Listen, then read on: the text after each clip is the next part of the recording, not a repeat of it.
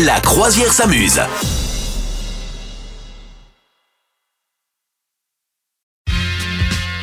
C'est le moment de parler du championnat de la semaine, Madame Meuf. Oui, absolument. Alors là, euh, ben, écoutez, on est à la fois sur du sport et du gras à la fois. Oui, c'est possible. Figure-toi que les Anglais, qui ne sont quand même pas les derniers en termes d'idées complètement saugrenues, ont inventé depuis quelques années un championnat qui s'appelle le Cheese Rolling Competition. Kezako.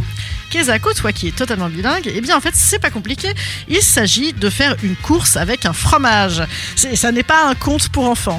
Pas du tout. Je- C'est-à-dire que tu as une grosse meule ronde qui roule, qui est lancée en haut d'une pente très rapide, et le premier à réussir à attraper le fromage euh, roulant est le gagnant. Voilà, donc on a beau, tu vois, euh, en France se gargariser d'être les champions du fromage, nos, nos merveilleuses catégories de fromage, eh bien bon, peut-être qu'on respecte justement trop le fromage et qu'on n'oserait pas le gâcher comme ça. Mais il n'est pas gâché, franchement, au contraire, il est célébré. Voilà, c'est pour célébrer en fait la fin de l'hiver et les nouvelles récoltes.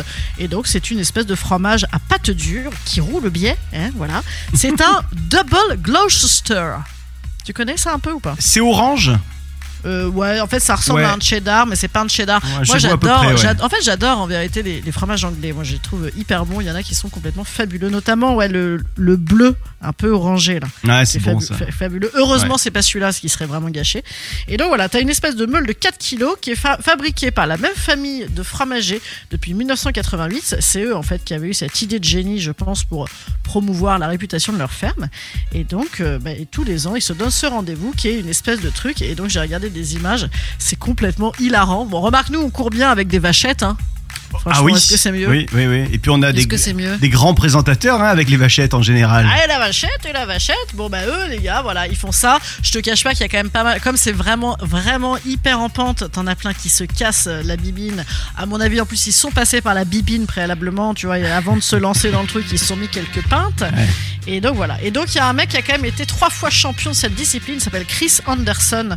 On peut vraiment saluer, saluer son courage.